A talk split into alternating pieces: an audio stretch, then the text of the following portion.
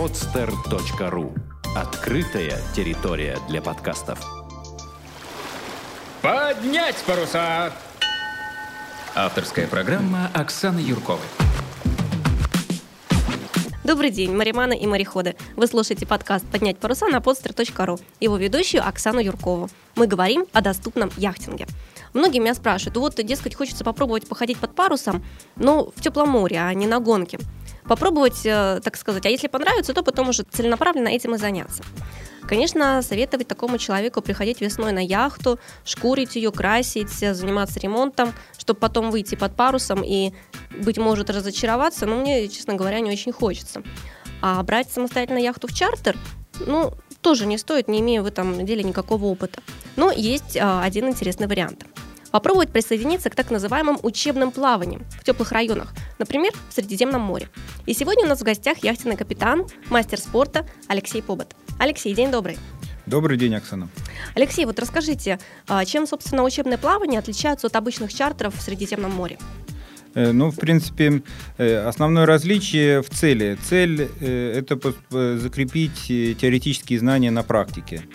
Эм, и э, отличаются они в основном тем, что происходит специальное обучение управлению яхтой, э, закрепляются теоретические знания. И в связи с этим переходы немного более длинные, чем обычно в чартере, э, в круизном чартере.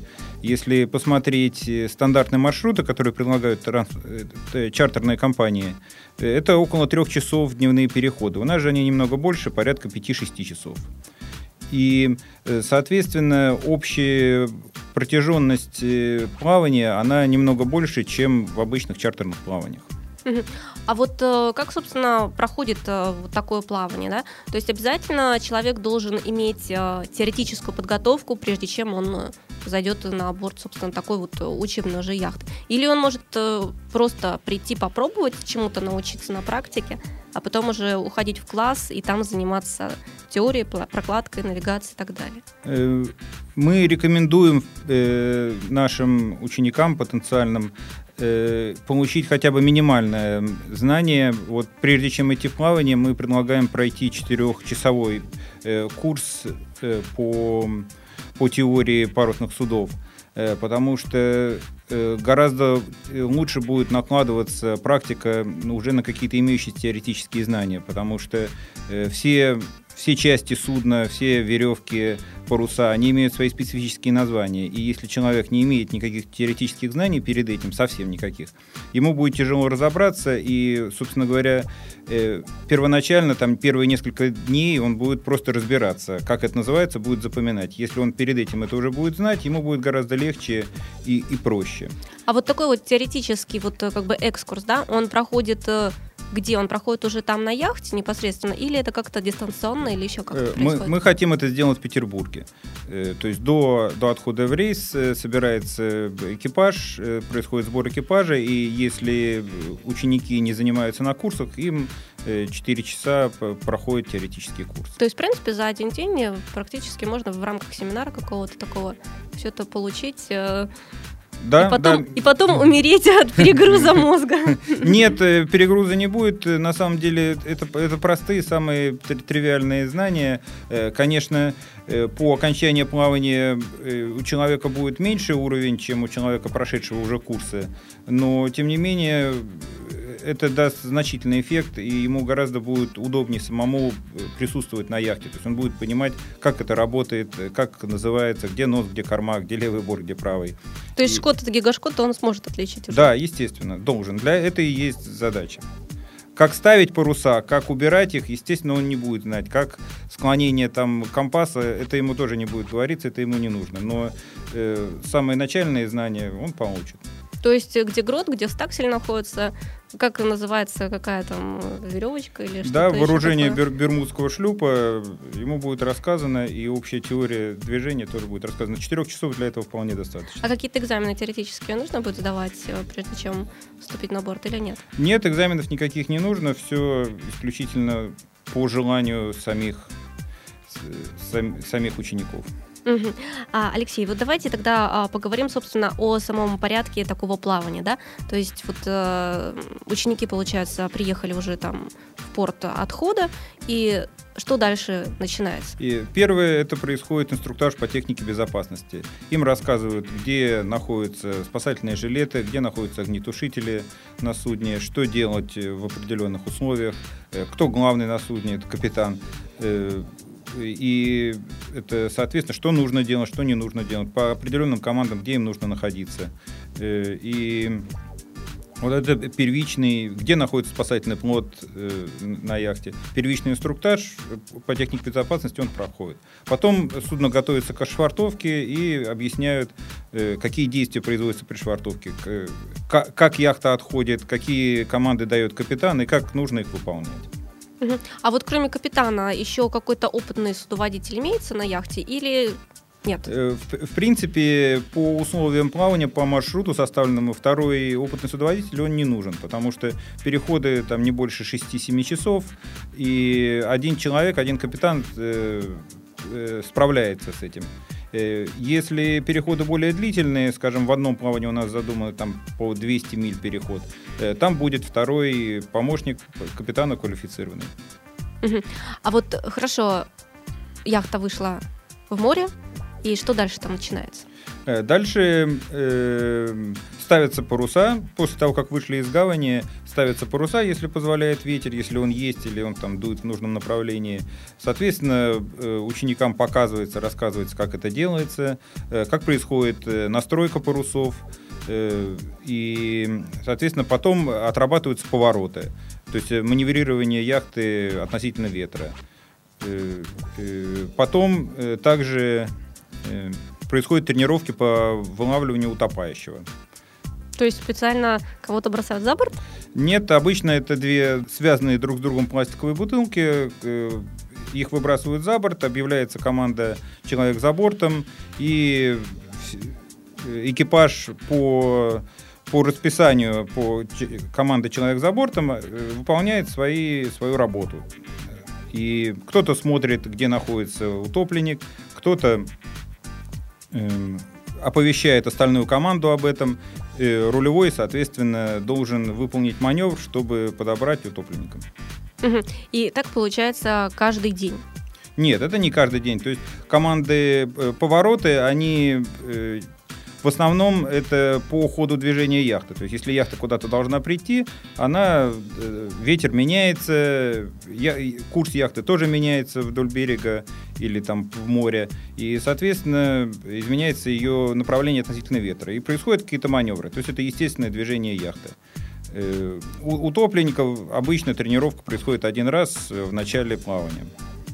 А сколько вообще по продолжительности и по протяженности получается вот такое учебное плавание?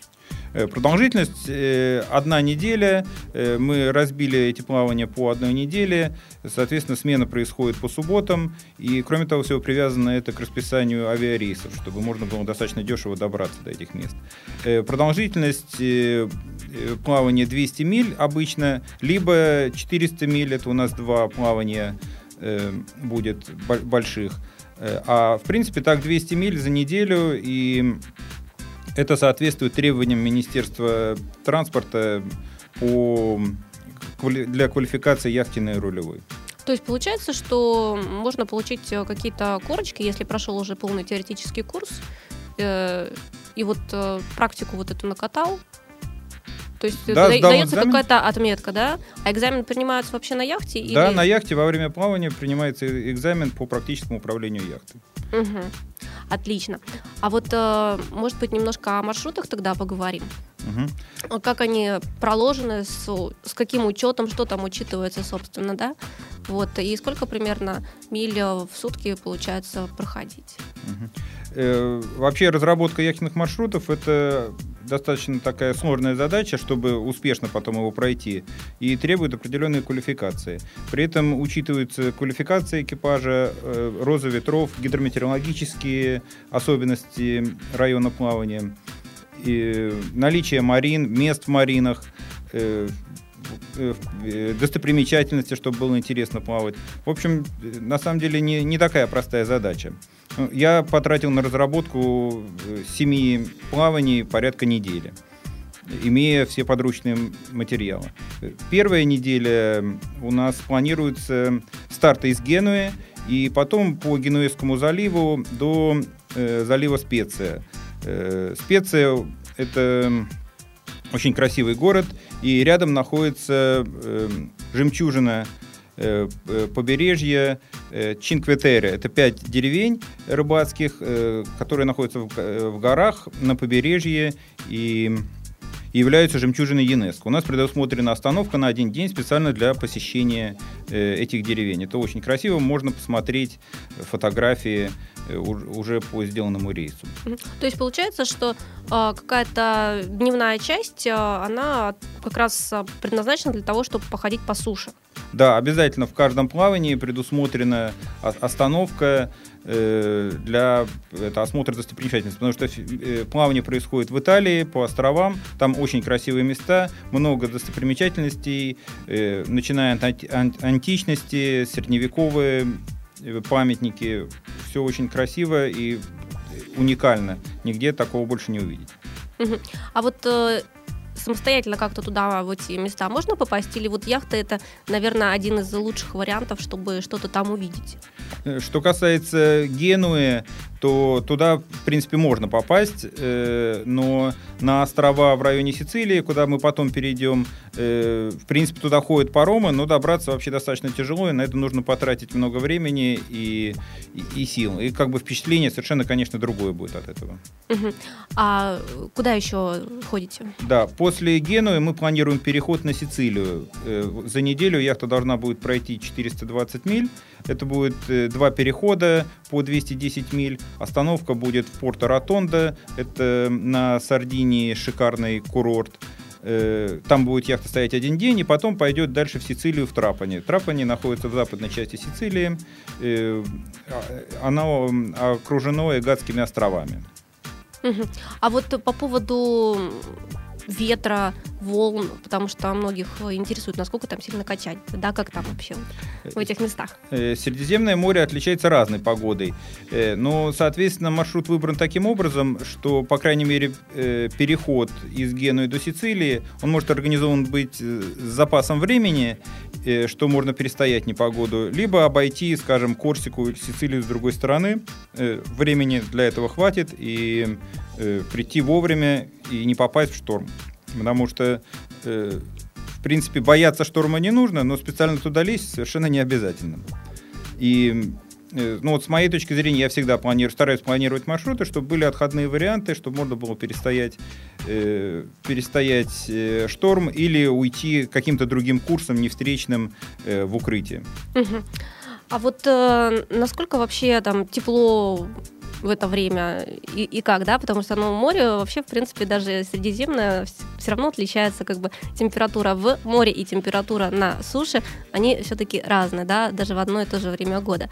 Вот, а как вот здесь всё будет, к чему, собственно, готовиться-то нужно? Это хороший вопрос. Мы специально э, затеяли переход на Сицилию, потому что там теплее. Э, ну, это примерно как разница между Петербургом и Калининградом. То есть там всегда градусов на 5 теплее, поэтому вот э, начинаем э, с, с начала апреля яхта будет находиться на Сицилии, там уже больше 20 градусов в апреле месяце.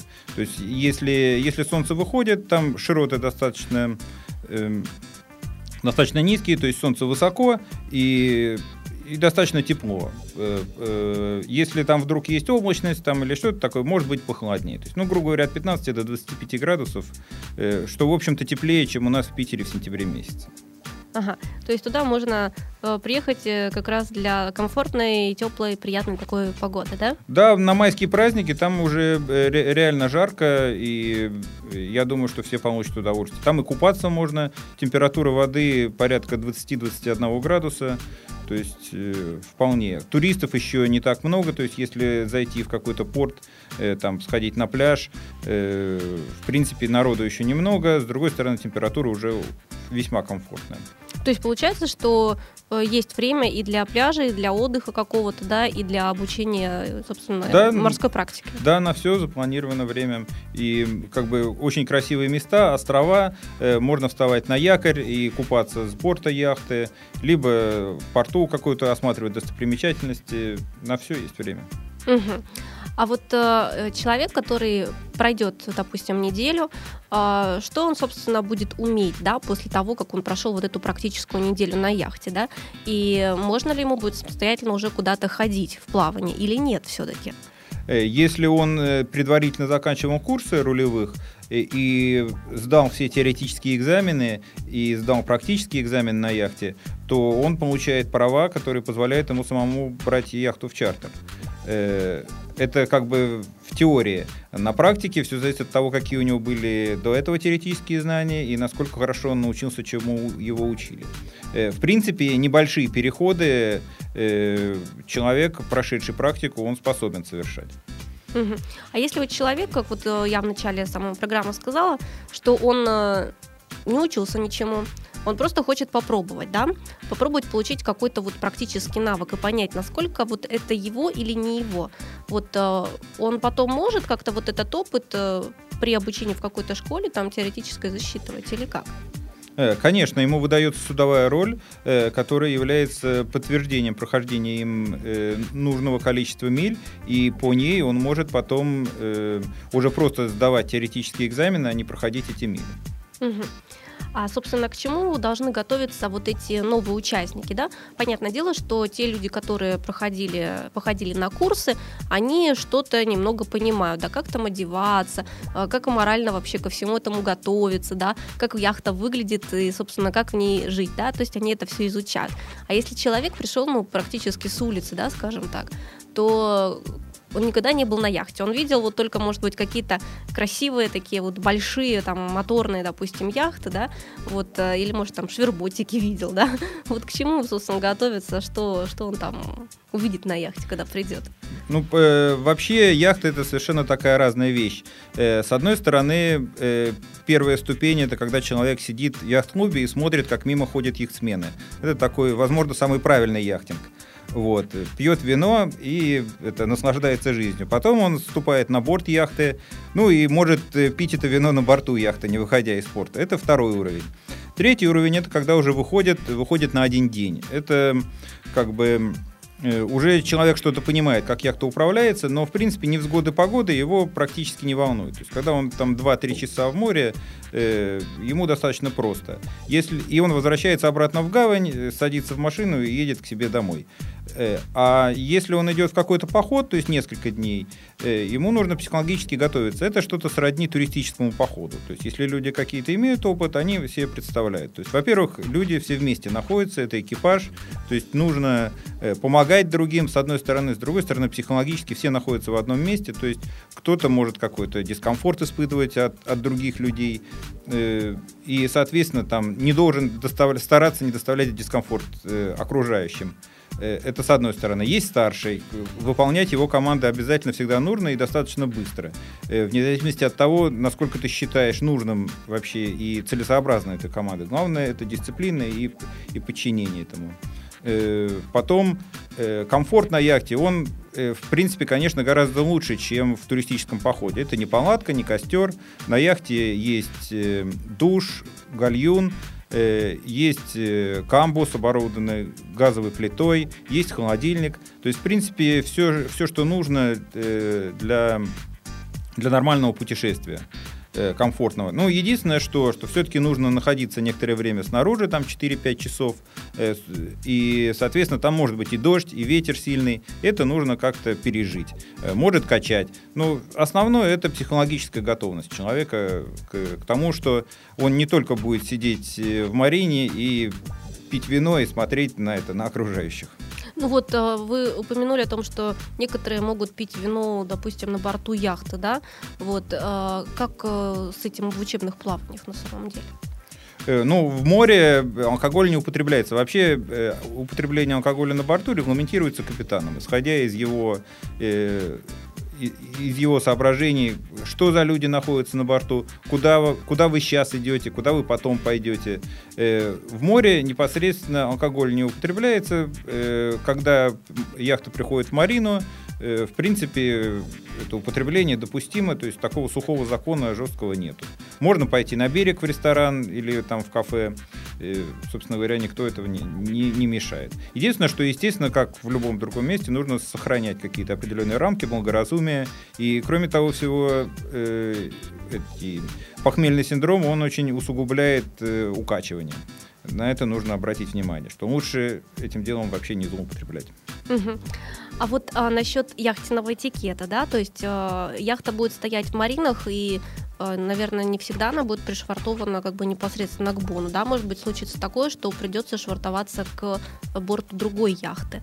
А вот э, яхтенный этикет, как ходить по чужой яхте, как вообще общаться с яхтсменами, с другими, а как-то это говорится, да? Ну да, капитан это объяснит на месте, но в, в, в общем и целом по яхте вообще не прыгают, не стучат, громко стараются не говорить. Это даже в море, э, не говоря уже про марины, потому что все понимают, что рядом э, находятся другие яхты, и Э, то, что называется правилом общежития. Если яхта пришвартована бортом к другой яхте, к чужой, то, скажем, идут не напрямую через яхту, а вокруг э, обходят мачты через носовую часть яхты, через бак, чтобы э, не мешать людям, которые там находятся. При этом, когда на нее ступают и с нее сходят, стараются не стучать и громко, чтобы громко не шуметь, чтобы не мешать людям, которые там в ней находятся.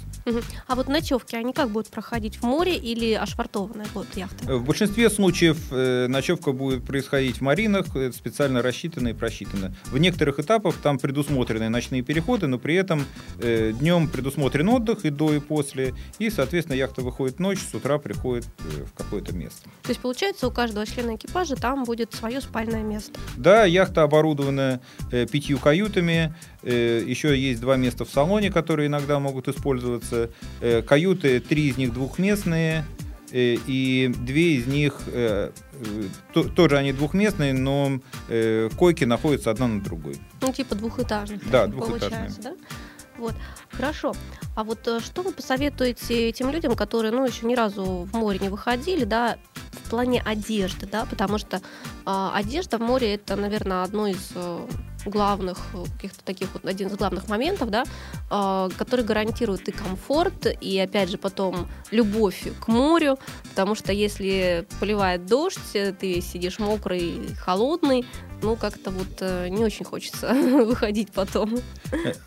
Одежда, в принципе, сравнима, похожа, как туристическая одежда. То есть она обычно трехслойная, там нижнее белье, термобелье, и сверху свитер и непромокаемая куртка на, на ноги вот от туристической одежды отличается, одевают э, либо макасины, э, специальная палубная обувь, но в принципе кроссовки вполне подойдут для этого дела. Ну, самое главное, чтобы они яхту не пачкали, наверное, да? Да, я, ну сейчас уже э, технологии пластики такие, что мало какие пачкают яхту. В большинстве случаев, но если вы возьмете со светлой подошвой кроссовки, то гарантированно вы яхту не будете пачкать. Сапоги желательно с собой взять. Что касается непромокаемой одежды, существует специальная морская непромокаемая одежда, но она стоит достаточно дорого. Э, если вы уверены в том, что вы будете заниматься дальше парусным спортом, вам, конечно, ее нужно купить, и чем раньше, тем лучше, тем вам будет проще. Вот. Но э, горнолыжная одежда, она, в принципе, более или менее э, замещает непромокаемую морскую одежду, скажем, куртка и штаны горнолыжные, э, вы их можете с собой взять и использовать в качестве непромокаемой одежды. Угу. А вот э, девушки на яхте, они как, они могут там э, на шпильках, наверное, зайти некоторые. Нет, ну есть такая пословица, что на яхте нет женщин, а есть члены экипажа. Вот, поэтому все равны в этом плане. И, э, конечно, если вы ходите на берег, э, вы можете надеть шпильки, но в большинстве случаев э, носится простая, удобная спортивная обувь. Хорошо. А вот э, что делают э, с людьми, которым холодно, мокро, неудобно, которых там, допустим, укачало, их э, как их саживают э, за борт или что, как происходит такое? Нет, ну, им приходится терпеть. В основном это если ты готов к этому, что это может быть. Да? Холодно уж совсем такого нету. И притом, ну, капитан смотрит за людьми, и мы находимся не на спортивных соревнованиях. Если кому-то совсем плохо, естественно, там или кто-то замерз. Его не будет держать наверху, его э, скажут, что спускайся вниз, попей чаю, э, там, залезь под одеяло и что-нибудь еще. Вот. Э, Если его укачало, то лучше наоборот находиться наверху, э, и, соответственно, там меньше укачивает. Э, Такого жесткого, скажем, как в армии, э, отношения к людям, тем более в учебном плавании, там не будет. А вот что насчет безопасности, да, то есть насколько вообще э, безопасно ходить на яхте? Э, Ну, надо понимать, что море — это как бы всегда море, даже при современных средствах, там, большие суда, да, там всегда возникают какие-то э, непредвиденные моменты, и это нужно понимать. Э, Другой вопрос, что организаторы плавания должны к этому как можно лучше подготовиться. Э, Начиная от просчета маршрута, кончая оборудованием, которое есть. Э, На яхте будут э, обязательно спасательные жилеты, плот, э, радиостанция для экстренной связи, э, будет также спутниковый буй для подачи сигнала СОС. Э, То есть, э, в принципе, воз- возможно все, но вероятность этого крайне мала, и чем лучше просчитано плавание, тем меньше вероятность, что что-то случится. Алексей, вот а, расскажите немного про опыт, который у вас был уже вот этой осенью, да, когда у вас были учебные тоже плавания такие. Вот э, как вообще они прошли, да, как там себя вели э, студенты, так сказать, да? Какие у них вообще впечатления остались после вот похода, Э, перехода? Ну, скажу сразу, всем очень сильно понравилось. э, И несмотря на то, что погодные условия были разные, и, в общем-то, качало так достаточно сильно, э, у нас было два ученика с курсов уже, с яхтенных. Один достаточно опытный человек был. Одна э, была девушка супруга с первым опытом плавания. Э, Ну, на самом деле, всем так или иначе понравилось, потому что, ну, разнообразное впечатление. Э, Мы шли, там попали в большую зыбь, у нас там волны были под 4 метра, э, дуло достаточно сильно, яхту закладывало. Но, тем не менее, мы зашли в гавань, и потом все было спокойно, и все было очень, очень весело. Весело вспоминали это потом. Вот. э, Опять же, э, посетили очень красивые места, что фотографии получаются очень красивые, даже при плохом освещении, когда не было солнца и пасмурно, все равно это потом выглядит э, очень впечатляюще. А и- где были? вот мы были в Чинкветере, э, целый день потратили, там за 10 евро ходит специальный поезд, это 10 евро абонемент, и можно целый день посещать одну деревушку за другой. Мгм, То есть вот из пяти вот этих, да? Да, из пяти. Ну, э, в принципе, мы все не успели осмотреть, я бы рекомендовал начинать с середины и потом где-то осматривать половину, потому что все за один день не успеете осмотреть. Мгм, А ребята чему научились там? Э, Ребята научились, э, упра- были у нас тренировки по управлению яхтой, э, на- учил я их настраивать паруса, э, как запускается двигатель, что с ним может происходить, как работает система осушения, на, на карте, ка- как, как работать с картплоттером, то есть это навигационная система, которая показывает положение яхты, э, как э, вести радиопереговоры, На руле-то стояли? Э, Конечно, обязательно все стояли на руле, и при том, ну, в основном они и стояли, потому что э, за этим они туда и пришли. Э, ну, то есть в учебном плавании э, управление яхты передается капитанам гораздо более охотно, чем э, в обычном круизном плавании. То есть если вы наймете капитана, он там сам встанет на руль или включит автопилот, паруса они вообще не любят ставить, потому что это лишняя морока, и будете ходить по двигателям. Здесь же специально все предназначено для того, чтобы э, можно было ходить под парусами и обучаться э, маневрированию э, на яхте. Как, как это все работает. Но двигатель-то все равно использовали, наверное, для заходов, для выходов. Да, обязательно использовали. На самом деле существует такое понятие на переходе, как средняя скорость. Если ветер э, э, падает, то яхта просто так не стоит, потому что это не имеет смысла. Тогда включается двигатель, идет яхта либо под парусами и под двигателем, либо просто под двигателем. Если ветер э, достаточно сильный, чтобы идти под парусами, ставятся паруса, и яхта идет. Алексей, а вот расскажите, может быть, какие-то интересные случаи, ситуации э, были, Э, которые запомнились? Э, Да, запомнилась очень интересная ситуация была э, на Доминике, это Карибские острова, Э, есть такой остров Доминика, не путать с Доминиканской республикой. Мы ездили на экскурсию, называется Indian River. Там это мангровый лес, в нем протекает река, и мы на деревянной лодке, местный, местный гид нас вез э, на лодке, притом он греб, потому что под мотором там нельзя идти. Мы, когда мы ехали э, вверх по реке, э, там потом остановились, и мы попросили нашего гида наловить нам крабов. Мы пошутили, он сказал, а сколько крабов вам нужно? Ну, на- это, наверное, штук 20 будет достаточно. Ну, хорошо, давайте, будет вам 20. А зачем вам? Ну, не знаю, сварить, съесть. Ну, хорошо. Э, А это заповедник. Крабов там действительно много, но понятно, что ловить их там нельзя. Мы, в общем-то, и не ожидали, что он их начнет ловить.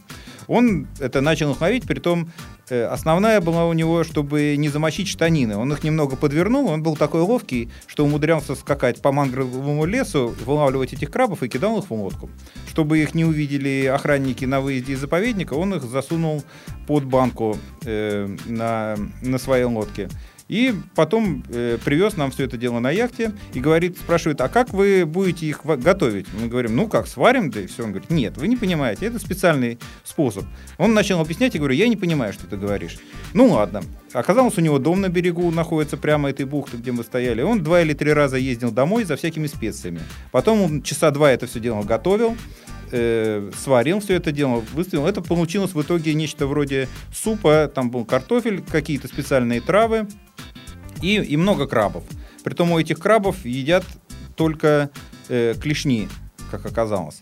Вот, все То остальное... какой перевод продукта-то получается? Да, вот. Э, Но ну, у крабов разные бывают. Бывает, что едят э, туловище, а бывает клешни. Ну, клешни такие нажористые были достаточно. Вот. И потом открыли бутылку белого вина, и как бы все это дело с удовольствием выпили и съели.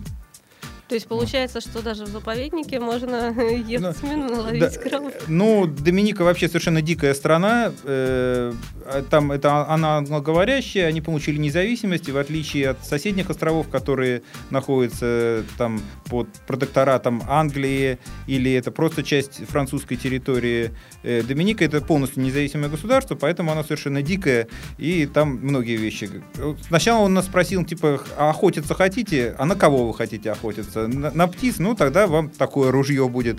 Э, Хотите там на кабанов? Вам будет другое ружье. А лицензия какая-то? Ну, какая лицензия? Дикая страна. Да, здорово. Ну, э, я думаю, что э, на Средиземном море, собственно, такое, наверное, не пройдет. Да, это, там и крабов особо нету, которые ползают в мангровых лесах. Но э, там э, гораздо все более цивилизованно. Я бы даже сказал, слишком цивилизованно. Мы как-то проходили мимо трех или четырех марин, и когда туда звонишь и говоришь, есть ли у вас свободные места, тебе отвечают по-итальянски, ты говоришь, do you speak English, они просто вешают трубку. Такие иногда, иногда бывает э, это очень очень сложно найти место в Марине. Но мы об этом позаботимся, будем заранее бронировать места. Ага. А рыбку половить там как-то это можно Э, будет? Да, э, конечно, в районе Сицилии в особенности, там в в апреле-мае там э, традиционная ловля, сезонная ловля тунца, там его очень много. То есть, если с собой взять э, нужные снасти рыболовные, то можно будет половить рыбу.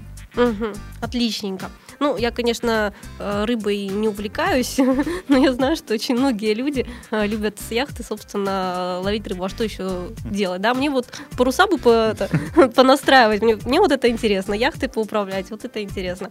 Ну Вот, но кому, кому яхта, кому рыба, как говорится. Вот. А, Алексей, спасибо большое за то, что пришли сегодня в студию, рассказали нам про учебное плавание.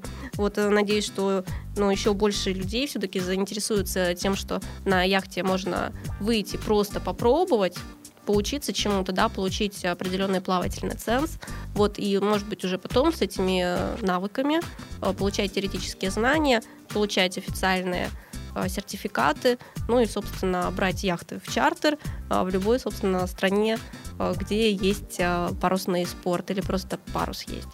Вот сегодня мы говорили об учебных плаваниях на Средиземном море, и э, нашим гостем был яхтенный капитан Алексей Побот.